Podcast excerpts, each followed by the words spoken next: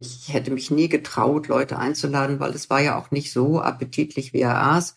Eine Hand war gelähmt und die andere wackelte und eigentlich musste ich ihn dann irgendwie auch ein bisschen füttern und manchmal hat er selber versucht und dann fiel auch mal wieder was raus und als wir begriffen haben, es bleibt wohl ein bisschen so oder es bleibt immer so, haben wir gesagt, okay, wenn wir nicht in die Welt können, dann möge die Welt zu uns kommen. Und dann haben wir angefangen, Leute einzuladen. Stern nachgefragt. Es gibt Ereignisse im Leben, die sind so groß, dass man sie rational irgendwie gar nicht richtig erfassen kann. Der Tod gehört dazu und auch schwere Krankheiten. Einfach alle Ereignisse, die das Leben von jetzt auf gleich komplett verändern. Ich persönlich habe, wie vermutlich viele Leute, total Angst vor diesen Themen. Und trotzdem faszinieren sie mich unheimlich. Herzlich willkommen zu Stern nachgefragt. Mein Name ist Stefanie Helge und ich bin stellvertretende Chefredakteurin beim Stern. Ich habe vor kurzem das Buch Das Leben ist ein vorübergehender Zustand von der Journalistin Gabriele von Arnim gelesen. Daran beschreibt sie das Leben an der Seite ihres schwerkranken Ehemanns. Der war ein bekannter Fernsehjournalist und konnte sich nach mehreren Schlaganfällen nur noch sehr, sehr eingeschränkt bewegen und vor allem nur noch extrem mühsam artikulieren. Er war innerlich total klar, aber man konnte ihn halt wahnsinnig schwer verstehen. Das allein stelle ich mir schon wahnsinnig schrecklich vor. Das ganze Buch ist total intensiv und mich hat es wirklich einige Tage lang innerlich so beschäftigt, dass ich unbedingt mit der Autorin sprechen wollte. Die erste Frage, die ich mir gestellt habe, wie hält man sowas aus? Diesen emotionalen Mix aus Wut und auch Trauer und Verzweiflung. Aber wenn man das Buch liest, dann wird einem so ganz schnell klar, dass das gar nicht die einzigen Gefühle sind, die so kommen. Denn da ist auch ganz viel Würde und neue Ruhe und auch immer wieder totale Lebensfreude und auch, ja, Liebe. Und darüber möchte ich jetzt mit Gabriele von Arnim sprechen. Herzlich willkommen, Gabriele von Arnim. Ich freue mich, dass wir heute miteinander sprechen können. Dankeschön, ich freue mich auch. Sie haben zehn Jahre lang an der Seite Ihres schwerkranken Manns gelebt und darüber, wie ich finde, ein total tolles und intensives Buch geschrieben. Äh, das Buch ist ja wahnsinnig persönlich und für mich fühlt es jetzt sich fast ein bisschen übergriffig an, mit Ihnen zu dieser intensiven Zeit zu sprechen, weil wir uns ja gar nicht persönlich kennen. Und darum wüsste ich gern, warum haben Sie sich entschieden, Ihre gemeinsame Geschichte aufzuschreiben? Hat Ihnen das geholfen, einen Umgang mit dieser Zeit zu finden? Ähm, erstmal zur ersten Frage. Nein, ähm, es geht gar nicht anders. Also ich musste das schreiben. Wenn Sie eine so existenzielle Erfahrung machen, wie ich sie gemacht habe, und schreiben, dann denkt man immer, das möchte ich mitteilen. Das möchte ich nicht nur mitteilen, weil ähm, ich es wichtig finde, sondern auch, weil ich das Gefühl habe, es könnte viele andere geben, die ähnliche Situationen schon mal erlebt haben oder erleben und sich darin wiederfinden können. Und ich habe es nicht geschrieben, damit es mir besser geht danach. Also mich hat eine Freundin gefragt, ach, geht es dir jetzt besser, nachdem du es geschrieben hast? Aber ich gesagt, nein, es musste mir besser gehen, bevor ich schreiben konnte. Weil das war ja ein sehr langer Prozess. Ich habe während der ganzen Zeit Tagebuch geschrieben ja. Und habe dann ungefähr zwei Jahre nach seinem Tod mal angefangen zu schreiben und habe gedacht, ja, irgendwie will ich das mal versuchen, in, in eine Form zu bringen. Und es ging nicht, weil ich war einfach noch nicht so weit. Mhm. Also es war alles noch so roh in mir und noch nicht sortiert in mir. Und es hatte noch keine Katharsis gegeben, wenn Sie so wollen. Und ähm, dann habe ich es wieder ne, drei, vier Jahre oder so liegen lassen. Und dann habe ich ähm, wieder angefangen. Also Sie haben, Sie sehen, es hat mich verfolgt und getrieben. es musste sein und habe dann, wie gesagt, wieder angefangen und habe dann irgendwann meinen Ton gefunden und dann hat es mich einfach nicht mehr losgelassen und dann habe ich ähm, es ziemlich in einem Rutsch durchgeschrieben. Ich kann mir gut vorstellen, dass so die, die, dieses Wiederlesen der alten Tagebücher und die Wiederbeschäftigung auch mit den Abgründen und dem Schmerz, dass das auch alte Wunden aufreißt. War das so und wollten Sie das für sich?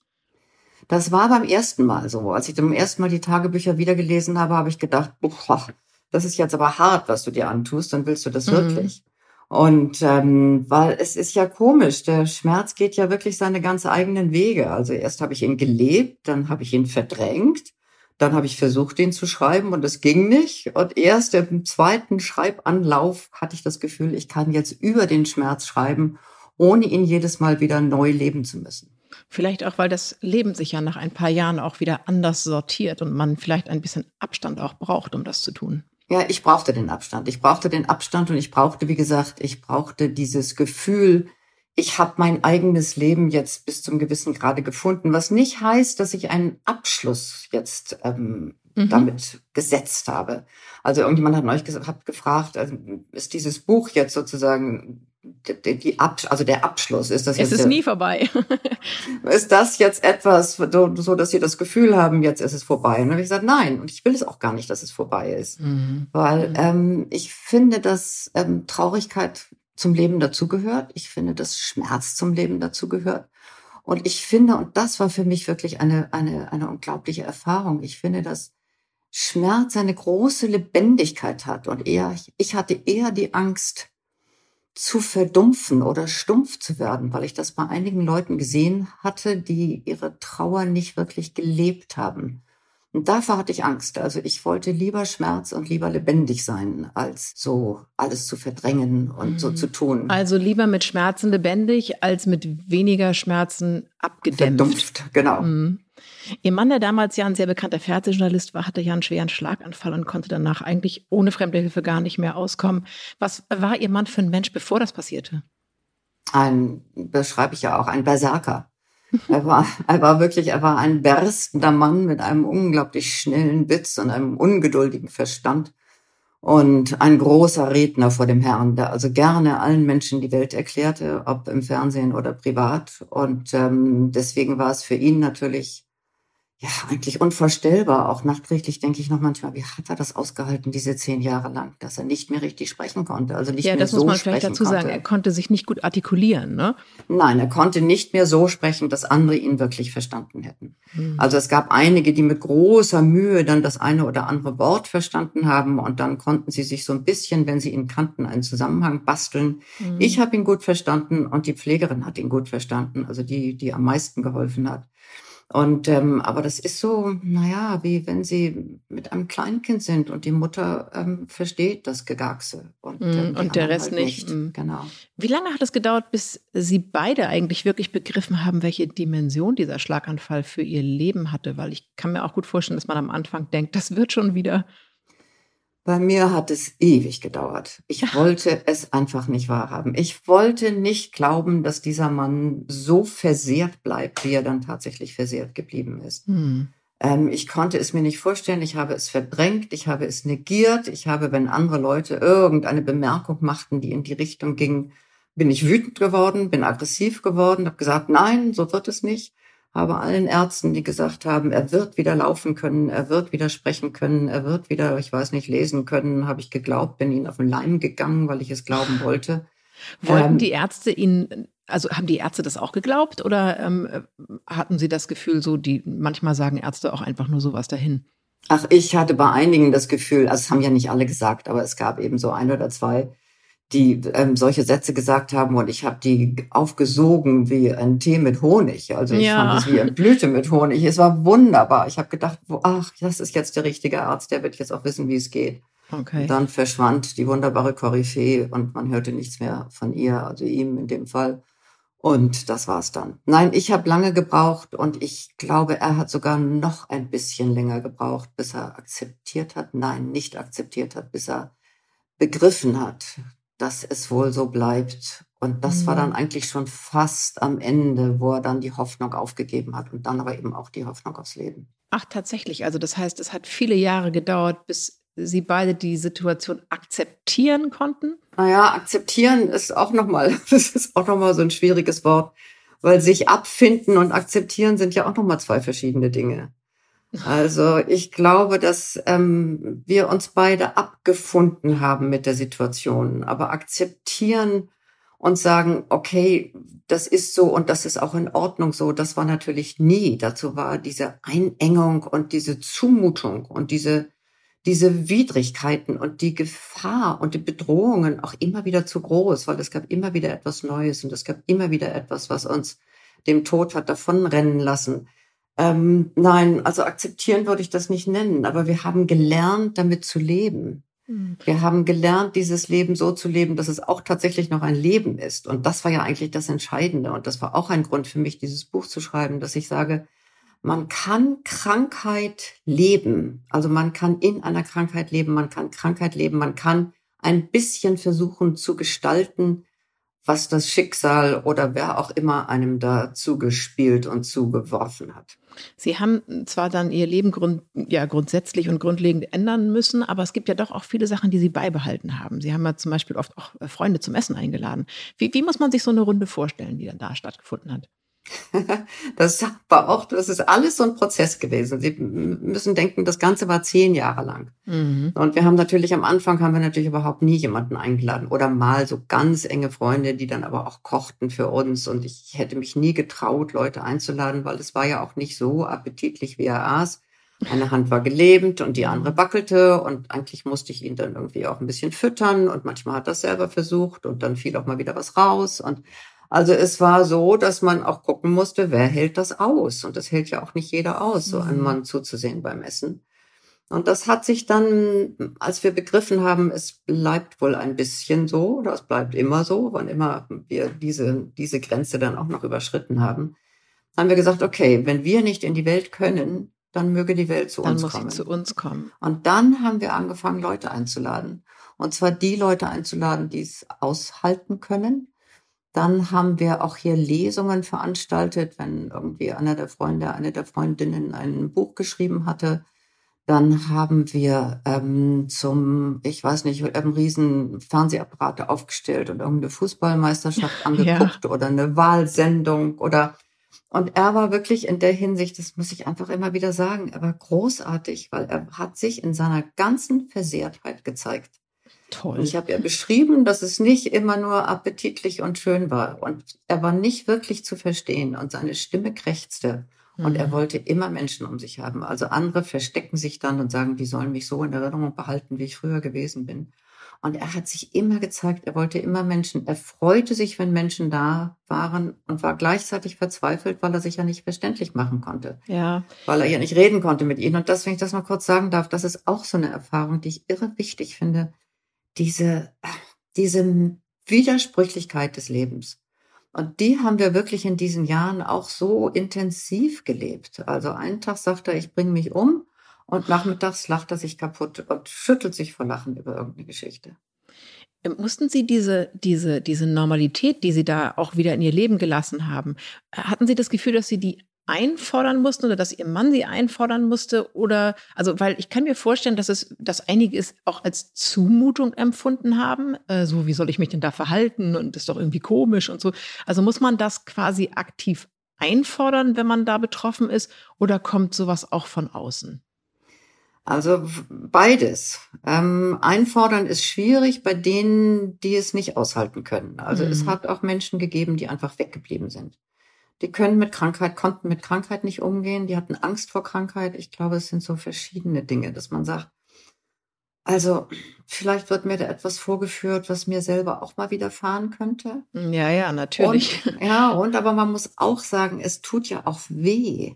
Also einen so früher berstenden Mann jetzt so zerbrochen zu sehen.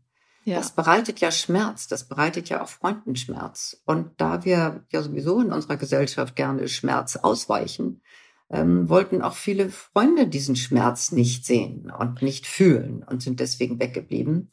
Und andere sind gekommen und ich hatte ja, das war nicht meine Idee, aber dann genialerweise irgendwann einen Kreis von Vorlesern. Dadurch, das heißt, dass jeder, der kam, hatte eine Funktion. Also ich hatte mm. fast jeden Nachmittag war einer da, der vorgelesen hat. Und die haben Zeitung gelesen, die haben Romane gelesen, er hat sich Sachbücher vorgelesen, vorlesen lassen. Er hat immer alles selber ausgewählt, was er hören wollte. Und das war genial. Also erstens waren es tolle Menschen, wirklich tolle Menschen, die ähm, da gesessen haben, die es ausgehalten haben, wenn er mit ihnen reden wollte und sie es nicht verstanden und beide dann irgendwann traurig wurden und trotzdem mhm. wiedergekommen sind. Und sie hatten eine Funktion, sie haben ihm vorgelesen. Das heißt, sie mussten gar nicht andauernd versuchen, das ihm, Richtige ähm, zu, zu tun oder sich genau. zu verhalten. Ne? Äh, wenn Sie sagen, es war ein Kreis von netten Menschen, es waren nicht nur Freunde, die Sie schon lange hatten, oder? Ja, das war interessant, weil das waren zum Teil tatsächlich wirklich Menschen, die ich irgendwo getroffen habe. Und dann sagten sie, hoch, ich bin gerade pensioniert, ich weiß eigentlich noch gar nicht, wie das werden soll. Und dann habe ich gesagt, hm, ich hätte da was. Und ähm, kommen Sie doch vorlesen. Und dann kamen wirklich Menschen, die wir gar nicht so gut kannten. Und einige wurden dann wirklich zu Freunden. Und, ähm, und das war wunderbar, weil das gab so, es war auch so ein bisschen so eine Win-Win-Situation. Also es gab für die eine Aufgabe, sie wurden gebraucht. Und es gab für uns diese unglaubliche Erleichterung und dieses Leben, was ins Haus gebracht wurde, Ja. was so schön war. Also die haben ja auch irgendwie Gelächter mitgebracht und die haben ja irgendwie interessante Geschichten mitgebracht. Die haben Gedichte und Balladen mitgebracht. Eine Freundin, die wirklich auch ganz intensiv dann eine Freundin wurde, konnte unendlich viele Balladen auswendig. Die hat uns immer Balladen auswendig vorgetragen. Toll. Also lauter solche Geschichten Ja. waren natürlich einfach fantastisch. War es für Sie entscheidend, warum die kommen? Also die Frage, ähm, ob jemand, ich weiß ja, ob jemand helfen möchte oder ob jemand aus Freundschaft kommt. War das wichtig, was die für eine Motivation hatten? Es war in dem Moment überhaupt nicht wichtig, weil ich habe gedacht, um Gottes Willen, wenn ich die frage und ihnen ihre Motivation womöglich peinlich ist oder die Motivation ähm, gar nicht selber wissen und dann drüber nachdenken und sagen, ja, warum gehe ich da eigentlich hin? Nein, nein, nein, nein, ich brauchte die. Ich brauchte die dringend und habe sie nie gefragt. Ich habe sie erst viel später, Jahre nach seinem Tod gefragt, warum sie gekommen sind. Und da gab es dann ja sehr unterschiedliche Erklärungen, hinreißend zum Teil. Also einige, die eine, die dann gesagt hat, naja, ich habe gedacht, also wenn ich jetzt hier helfe und vielleicht, und wenn es mir mal schlecht geht, vielleicht wird mir dann auch geholfen. Und es gab also die unterschiedlichsten Motive und Motivationen zu kommen und zu lesen. Und einige einfach auch, weil sie gerne vorgelesen haben. Ja. Einige, weil sie gerne gebraucht werden. Und einige auch, und vor allem eine, die mir erklärt hat, wie es war, ähm, wenn sie ihn so auf der Straße sah, wenn ich ihn da irgendwie auf dem Rollstuhl, mit dem Rollstuhl über die Straße schob und sie sich nicht getraut hat, auch nur irgendwie guten Tag zu sagen. Auch das haben wir ja erlebt, dass Leute auf die andere Ja, Straßenseite Gefühl gegangen äh, kann sind. ich tatsächlich auch nachvollziehen. ja, ist ja auch schwierig. Es ist ja schwierig. Und Krankheit wird ja auch in unserer Gesellschaft nicht gerade geübt, um es mal vorsichtig zu sagen. Das stimmt, man Also- sieht so wenig Menschen, die man krank sieht, so, sind. die werden ja wirklich abgeschoben und werden irgendwo in ein Heim ähm, gesetzt oder irgend sowas. Und dann irgendwann trafen wir die in einem Café und ähm, dann habe ich gesagt, sie können ihm ruhig die Hand geben. Und dann hat sie das gemacht und wie gesagt, die wackelte ein bisschen und dann ist ein bisschen erschrocken und dann ging es aber. Und dann habe ich gesagt, kommen Sie doch mal vorlesen. Und dann ist sie gekommen und hat so schön dann jetzt, wie gesagt, lange nach seinem Tod erzählt, wie sie so eigene Ängste verloren hat und wie sich das auch wie eine Befreiung angefühlt hat. Weil vorher ist sie fast auf die andere Straßenseite gegangen und jetzt saß sie neben ihm und las ihm vor. Mhm. Das ist so ein bisschen ähnlich wie, Entschuldigung, was Sie am Anfang sagten, warum Sie auch das Buch geschrieben haben, dass es ähm, vielleicht Menschen gibt, die einen anderen Umgang auch finden, äh, nicht nur mit einem eigenen Schicksalsschlag, sondern auch mit anderen Menschen, denen sie begegnen. Ich glaube ja, ich meine, man kann das Buch ja so oder so lesen. Also ich finde übrigens interessant, dass viele Männer sagen, sie könnten es nicht lesen, sie würden es Das hat nicht mein Mann lesen. auch gesagt. Ich habe Ah, gesagt, du musst so dieses Buch typisch. lesen. Und dann hat er gesagt, nee, das möchte ich nicht, da habe ich Angst. Es ist so typisch. Ich bin wirklich, ich bin auf allen Barrikaden. Ich habe neulich schon zwei Männer unglaublich beleidigt, weil die auch so redeten. weil ich immer sage, meine Gott, wenn ihr so viel Angst vor Schmerz habt, was passiert eigentlich, wenn es euch mal schlecht geht? Also Mhm. ähm, das ist wirklich keine gute Idee. Und ich glaube ja nicht, dass es nur ein Buch ist über Schmerz und Krankheit, sondern es ist, wenn ich das richtig sehe, aber jeder liest es ja auch anders. Es ist natürlich auch ein Buch über Kraft. Und über, Über- Liebe. Ja, genau, wollte ich gerade sagen. Und über Trost und über Ja. Liebe. Ja. Haben Sie denn die Erfahrung gemacht, dass, was, was Sie jetzt gerade gesagt haben, dass Männer sich äh, eher ungern äh, diesem Buch stellen, äh, dass auch in den Freundschaften, die Sie hatten, sich die Männer eher zurückgezogen haben oder können Sie das nicht so sagen? Nee, das kann ich nicht so sagen. Also bei den Vorlesern waren doch auch viele Männer dabei. Und ähm, was ich immer ganz toll fand, weil das hätte ich einigen gar nicht so zugetraut, dass sie die Situation, die vorhin schon beschriebene, aushalten. Mhm. Also da war es nicht so. Es waren vielleicht ein paar mehr Frauen. Es waren ja insgesamt 17 Menschen, die da kamen und vorlasen. Menge, und, dann, ja. und am. Ende hatte ich eine kleine Warteliste. Also das war irgendwie, Mhm. das war die geniale Idee überhaupt. Was hat Sie denn diese Zeit, diese, äh, diese schwierige Zeit ja auch, über Freundschaft gelehrt? Also im Buch kommt ja auch häufig vor, dass Sie durchaus auch enttäuscht wurden von einigen Freunden. Naja, das habe ich ja gerade ein bisschen beschrieben. Also die Leute, die auf die andere Straßenseite gehen, die Leute, die nicht kommen, die uns nicht besucht haben, die es gar nicht erst versucht haben, ähm, Krankheit und einen Kranken auszuhalten. Das fand ich Mhm. enttäuschend. Ähm, während ähm, andere waren einfach großartig. Und ich muss sagen, wenn ich, ich erzähle ja immer, dass ich, ähm, glaube ich, auch in dem Buch rede ich ja ziemlich viel über Trost und über Kraft und Ja, über ja. Und Menschen waren natürlich eine riesige Kraftquelle. Also Menschen, die zugehört haben, wenn ich mal verzweifelt war, was ziemlich oft ehrlich gesagt vorkam. Mhm. Weil, und wenn ich mal wieder wirklich von der Angst getrieben wurde, die Angst war wirklich meine fiese Gefährtin über zehn Jahre lang, leider. Das ist etwas, was ich bis heute zutiefst bedauere, dass ich so viel Angst hatte. Aber kann man und das kontrollieren? Ich, das, na, das weiß ich nicht. Aber ich wünschte, es wäre anders gewesen, weil ich denke, ich habe damit auch ihn so getrieben mit meiner mhm. Angst. Also das war irgendwie keine gute Idee. Das was Wie so eine Übermutter, Idee. die so immer Angst hat um ihr Kind und es nicht laufen lässt, oder wie meinen Sie das? Mm, ja, einfach Angst, dass wieder was passiert. Die nächste Thrombose, ja. die nächste Lungenembolie, die nächste was auch immer. Es war ja immer irgendwas und immer wieder irgendetwas los. Und ähm, diese Angst, wie gesagt, die muss man dann ja auch, mit der muss man ja auch leben und braucht deswegen sehr viel Trost und braucht deswegen mhm. sehr viel Kraft. Und Kraft waren wirklich die anderen Menschen und Kraft waren für mich immer Bücher. Also ähm, Literatur ist für ja. mich eine große Kraftquelle. Also ich bin, kann sowieso ein Leben ohne Lesen mir nicht vorstellen. Aber in Zeiten der, der Krankheit und in Zeiten von Krisen finde ich es Lesen, also jedenfalls für mich existenziell. Auch reinkippen können in eine andere Dimension, eine andere Welt, die einem Literatur bietet. Ja, und selbst wenn es anderes Elend ist. Mhm. Also ähm, man ist, man will vor allem, also ich jedenfalls wollte vor allem aus meinem Elend zwischendrin mal raus. Und wenn ich mal zwei Stunden irgendwo gelesen habe, dann war ich, wie gesagt, in dieser anderen Welt. Und ich war in diesen anderen Leben und den anderen Personen. Und ich habe auch viel gelernt aus diesen Büchern. Eins meiner Lieblingsbücher, das beschreibe ich ja auch in meinem Buch, das heißt das Geräusch einer Schnecke beim Essen. Ja. Das ist ein wunderbares Buch über eine Kranke und eine Schnecke und was die für eine Beziehung miteinander aufbauen. Das ist wirklich, also ich kann jetzt sofort wieder anfangen zu schwärmen von diesem Buch. Aber das Buch hat mir auch etwas beigebracht. Es hat mich nämlich gelehrt, dass Kranke Langsamkeit brauchen. Und ich bin auch durch die Angst so getrieben gewesen zum Teil. Mhm. Und da habe ich bei dem Buch verstanden, durch das Buch verstanden, langsam, ganz langsam. Das ist wahnsinnig wichtig. Wenn Sie diese ähm, Verzweiflung, auch diese Angst beschreiben, dann äh, ist es ja nicht nur so, dass Sie die empfunden haben für oder um Ihren Mann, sondern dass Ihr Mann ja auch Verzweiflung und, und, äh, und Trauer und Wut über seine Situation empfunden hat. Äh, wägt man das dann so ab, dass man so für sich selber denkt, eigentlich darf ich mich gar nicht doof fühlen, weil dem geht's ja noch schlechter als mir? Also, dass man quasi die, die, die eigenen Gefühle nicht so wichtig nimmt wie die des Mannes? Das kommt immer wieder vor, aber ehrlich gesagt ist man in einer solchen Dauerkrise gar nicht so reflektiert.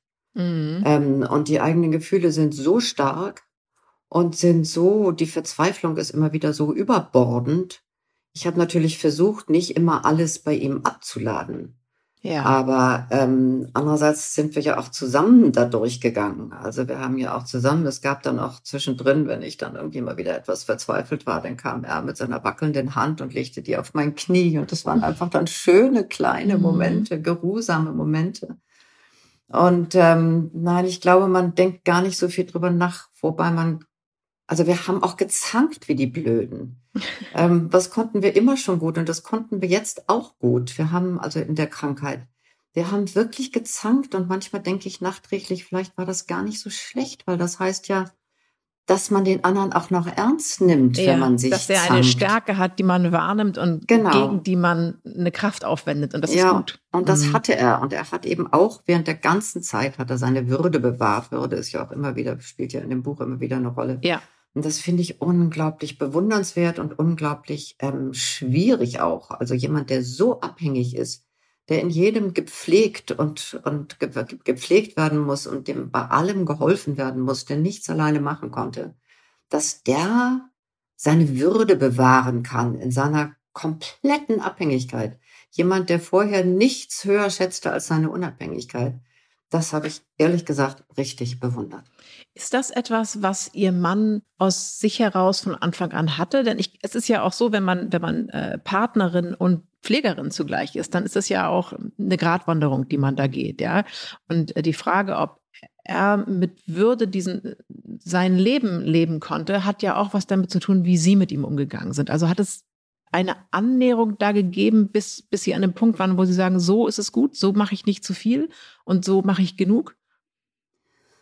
Das ist ja ein tolles Bild, was Sie da gerade malen. Ist, ich glaube nicht, dass ich an dem Punkt je angekommen bin. Ich habe immer gehadert, habe immer gedacht, ähm, gebe ich ihm genug, bin ich genug für ihn da, ähm, bin ich genug für mich da. Es ist immer dieses unglaubliche Abwägen. Also für ihn da sein, in seiner Krankheit mitleben, für sich da sein, auch noch ein eigenes Leben führen. Mhm. Ähm, das, das ist immer wieder ein neues Abwägen und das ist immer wieder ein neues Austarieren und Balancieren und Einüben. Und das ist wirklich ein langer, langer Weg. Und das, was Sie vorhin gesagt haben, auch irgendwie Partnerin und Pflegerin sein, ähm, wobei ich ja das große Glück hatte, muss ich ja immer wieder dazu sagen, dass er so gut versichert war und wir genug Geld hatten, dass wir eine Pflegerin engagieren konnten, ja. die viel der Pflege, der tatsächlichen Ganz Pflege übernommen Part, ne? hat.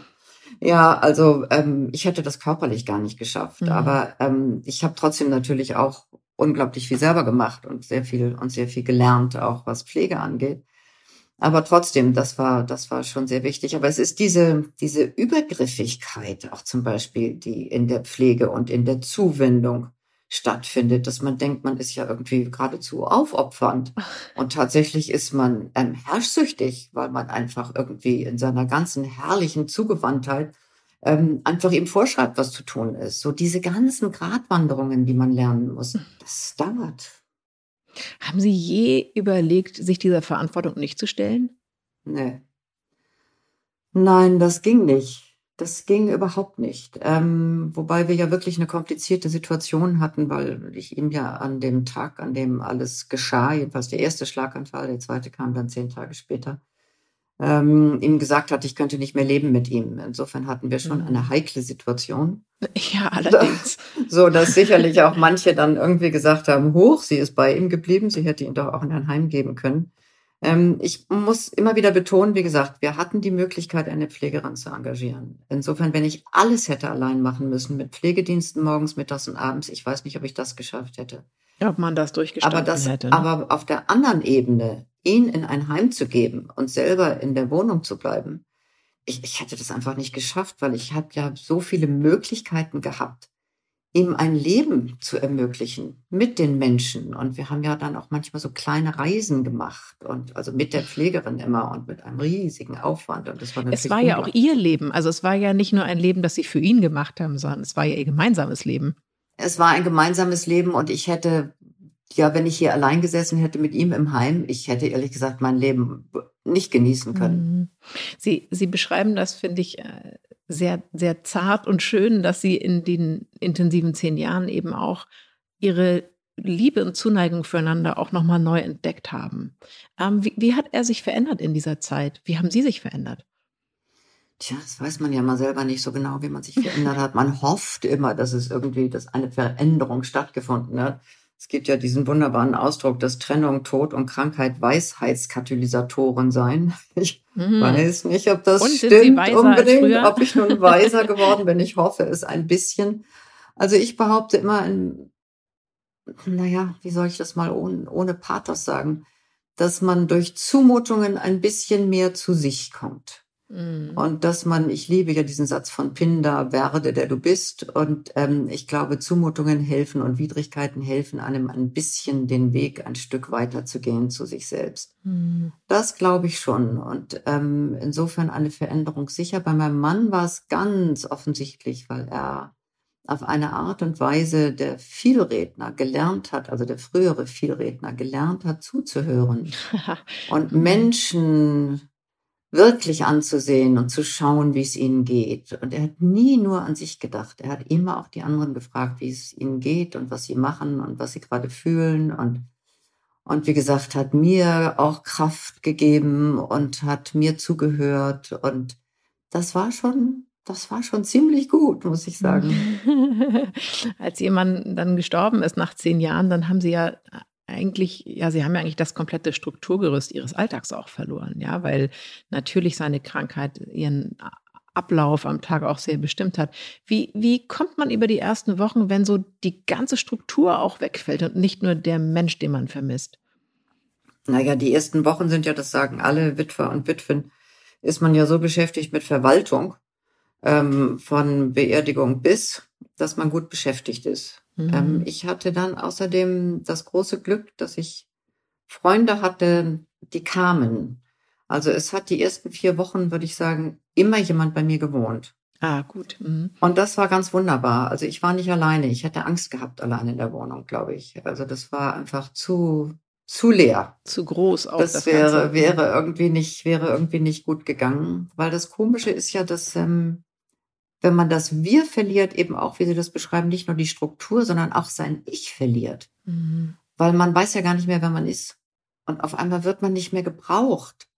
Und auf einmal steht man da in der Welt rum und denke, gibt es da eigentlich irgendwo noch einen Platz für mich? Ja, und ja, und man der? fragt sich so, wenn ich jetzt hier gar nicht stünde und ich wäre gar nicht da, würde das einen Unterschied machen? Also das kann ich mir schon vorstellen, dass das existenzielle Fragen aufwirft, äh, mit denen man völlig überfordert ist in so einer Situation. Ja, und ich glaube, wichtig ist dann wirklich, sich Zeit zu lassen. Mhm. Also ähm, ich kenne immer so dieses berühmte Trauerjahr und habe festgestellt, das hat für mich überhaupt nicht gestimmt. Weil ähm, irgendwie nach einem Jahr wird einem eigentlich erst recht deutlich und erst zum ersten Mal richtig deutlich, dass der andere weg ist. Mhm. Was vorher in so einem nebulösen ähm, Dunst irgendwie sich bewegt hatte, wird jetzt auf einmal ganz klar. und In seiner ganzen Konturen. Brutalität dann auch klar, ne? Richtig. Und dass Mhm. man wirklich alleine ist und dass man wirklich auf sich angewiesen ist und dass man wirklich jetzt mal ein neues Ich finden muss und sich irgendwo positionieren muss. Mhm. Ich liebe ja die Antwort einer Freundin, der ich gesimst hatte. Also jetzt ähm, bin ich nicht mehr die frische Witwe. Ähm, was jetzt? Und sie simste zurück Rock'n'Roll. da habe ich gedacht, wunderbar. Ich weiß zwar nicht, wie es geht, aber die Idee ist toll. Haben Sie sich so in dieser Phase, Sie haben ja anfangs gesagt, dass es, dass es für Sie auch wichtig ist, sich dem Schmerz in all seiner Tücke, aber auch in, in all seiner echten Intensität wirklich zu stellen. Haben Sie sich in, in dieser Trauerphase auch dem Schmerz so stellen können oder braucht man da auch als Schutzmechanismus, dass man das eine Weile nicht tut? Also ich brauchte den Schmerz, wobei ich sicher bin, dass auch Schutzmechanismen gegriffen haben und auch da, ich bin ja eine große Verdrängerin, wie ich am Anfang erzählt habe, als in der Zeit, als ich nicht wahrhaben wollte, dass er krank bleiben wird. Mhm. Ähm, ich bin sicher, dass es auch da Momente gegeben hat, wo ich den Schmerz natürlich weggedrückt habe. Aber eigentlich war mir immer bewusst, dass ich ihn leben wollte. Hm. Eigentlich war mir immer bewusst, dass ich irgendwie diese Trauer auch, auch spüren wollte und fand es eben so interessant, dass ähm, ich hatte am Anfang manchmal dann das oder, oder irgendwann in der Mitte oder fragen Sie mich nicht wann, irgendwann das Gefühl, ähm, diese Trauer ist so groß, das ist wie so ein Kleid, dass man noch gar nicht hineinpasst. Man wächst auch in die Trauer hinein. Möchte man das, denn? fa- Ja, unbedingt. Mhm. Das kommt wieder zu dem, was wir vorhin schon besprochen haben. Bloß nicht irgendwie dumpf werden. Ja. Bloß nicht stumpf werden. Bloß nicht die Sachen dämpfen und nichts mehr empfinden. Also. Man bleibt ich, auch vielleicht eher Akteur als passiv, wenn man in diesen Schmerz reingeht. Man wird nicht so beherrscht, sondern hat selber die Beherrschung. Also so stelle ich es mir vor. Also ich weiß nicht, ob man Trauer wirklich beherrschen kann, weil die ist schon ganz schön mächtig. Hm. Also, ähm, was ja auch interessant ist, weil natürlich viele Leute gesagt haben, ach, es ist doch eine Erlösung für dich nach zehn Hm. Jahren. Was ja irgendwie auch stimmt, aber es war überhaupt nicht wahr. Es war, ich habe ihn vermisst. Ich, ähm, obwohl ich nicht mehr konnte. Also es war auch da wieder diese unglaubliche Widersprüchlichkeit. Ich War- war wirklich am Ende meiner Kraft in der Zeit. War es für Ihre Freunde und Bekannten einfacher, mit dem Tod Ihres Mannes umzugehen, als mit seiner Krankheit? Nein, das glaube ich eigentlich nicht. Also für die Freunde, die wirklichen Freunde, die waren ja auch in seiner Krankheit da. Und ähm, die haben sich dann auch, als er starb, noch von ihm verabschiedet. Die habe ich Mhm. angerufen und sie sind gekommen. Sehr Und wir haben dann vor seinem Zimmer haben wir irgendwie große ähm, Essgelage gemacht, weil jeder irgendwas Indisches, Chinesisches, Thailändisches mitgebracht hatte, was er früher immer gerne gegessen Toll. hatte. Und das haben wir dann vor seinem Zimmer, haben wir sozusagen, er starb in seinem Zimmer und wir haben da gesessen und gegessen und immer ging einer zu ihm und begleitete ihn. Und das war ein wirklich, wirklich sehr schöner Abschied. Das klingt wirklich nach einem schönen Abschied. Ähm, der, der Abschied Ihres Mannes ist jetzt so ungefähr sieben Jahre her. Ähm, Genau. Was ist von ihm in Ihrem Leben geblieben? Von ihm? Ja. Naja, es gibt ja diesen schönen Satz von Rilke, das heißt, die ähm, Toten sterben in uns hinein. Und ich glaube, das ist genau das, was passiert. Also ich habe irgendwann ja auch eigentlich fast die Entscheidung getroffen. Ja, ich glaube, es war eine Entscheidung, dass ich gesagt habe, ich bleibe jetzt nicht bei dir in der Vergangenheit, sondern du kommst jetzt mit mir in mein neues Leben. Was hat das, Das für heißt- Sie bedeutet? Das heißt, er ist da, was nicht heißt, dass ich jede Stunde oder auch jeden Tag intensiv an ihn denke, aber er ist da.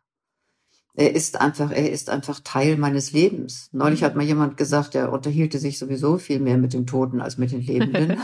das ist bei mir nicht so. Aber es bedeutet einfach, dass, ähm, ja, dass er da ist, dass er, dass er, dass die Erinnerung ganz stark ist. Ich bin ja auch extra in der Wohnung geblieben, in der wir hier zusammen gelebt haben. Ja. Ähm, weil ich gerne wollte, dass die Wohnung uns, also unsere gemeinsame Geschichte auch weiterhin erzählt. Und ähm, das mag ich. Hm. Haben Sie es denn geschafft, wie Sie es selbst formuliert haben, eine heitere Alte zu werden?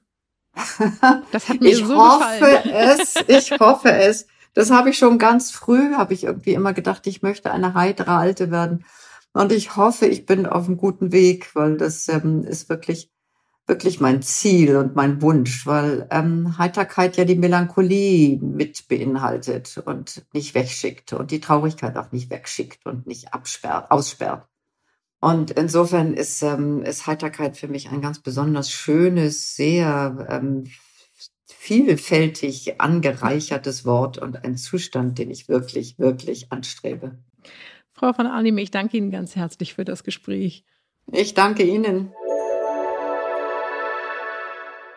Der Gedanke, wie Gabriele von Arnim als heitere Alte in ihrer Berliner Wohnung sitzt, wo ihr Mann immer noch irgendwie spürbar ist, das ist ein sehr schöner Gedanke, finde ich.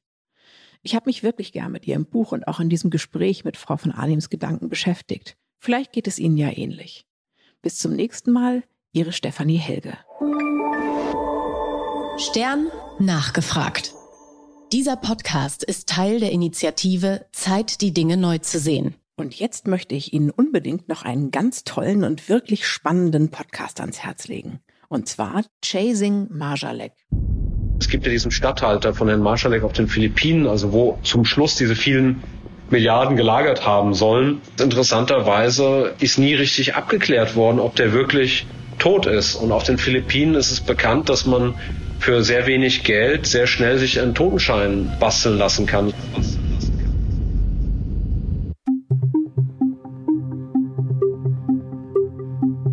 Mein Name ist Bettina Weiguni. Ich bin Journalistin, Buchautorin und Host von Chasing Marschalek. Diese Folge führt uns also nach Asien und zu wirklich merkwürdigen Geschäftsleuten. Plötzlich verstorben, kurz nach dem großen Knall von Wirecard, im Alter von nur 44 Jahren. Also wenn ich Christopher Bauer wäre, wäre der Vorteil meines Todes, dass ich mich eben nicht für die Betrugsvorwürfe strafrechtlich verantworten muss und dass ich vielleicht auch über Wissen verfüge, was andere Leute in Bedrängnis bringen kann, auch Herrn Marschalek. Was für Wissen könnte das sein? Was haben die da aufgebaut in Asien? Man muss sich das als die Blackbox von Jan Maschalek vorstellen. Eine Unternehmenseinheit, in die nur ganz wenig Leute Einblick haben. Wir sprechen in Manila auch mit einer jungen Philippinin, die drei Jahre für Chris Bauer gearbeitet hat. Ich habe Angst vor Wirecard. Ich habe wirklich Angst. Sie hat Sabine und mir echt krasse Geschichten geschildert. Zum Beispiel hat sie erzählt, dass gelegentlich Geld in Plastiktüten bei ihnen angeliefert wurde und dass Mitarbeiter das Geld dann Chris Bauer ins Hotelzimmer bringen mussten. So eine ganze Reisetasche voll mit Bargeld. Und, und kannst du dich noch daran erinnern, als wir ihr die Frage gestellt haben, glauben Sie, dass Chris Bauer tot ist? Kannst du dich noch daran erinnern, was die da gesagt hat? Nee, hat sie gelacht. Ja, da hat sie gelacht. Ne? Da hat sie gelacht. Das ist schon heftig. Denn wie es der Zufall will, bekommen wir ein Jahr nach der Wirecard-Pleite Zutritt zu einem ihrer Büros in Aschheim, wo es aussieht, als ob die Mitarbeiter und Mitarbeiterinnen einfach alles haben stehen und liegen lassen. Einer unserer Kollegen hat sich da umgeschaut und berichtet Skurriles.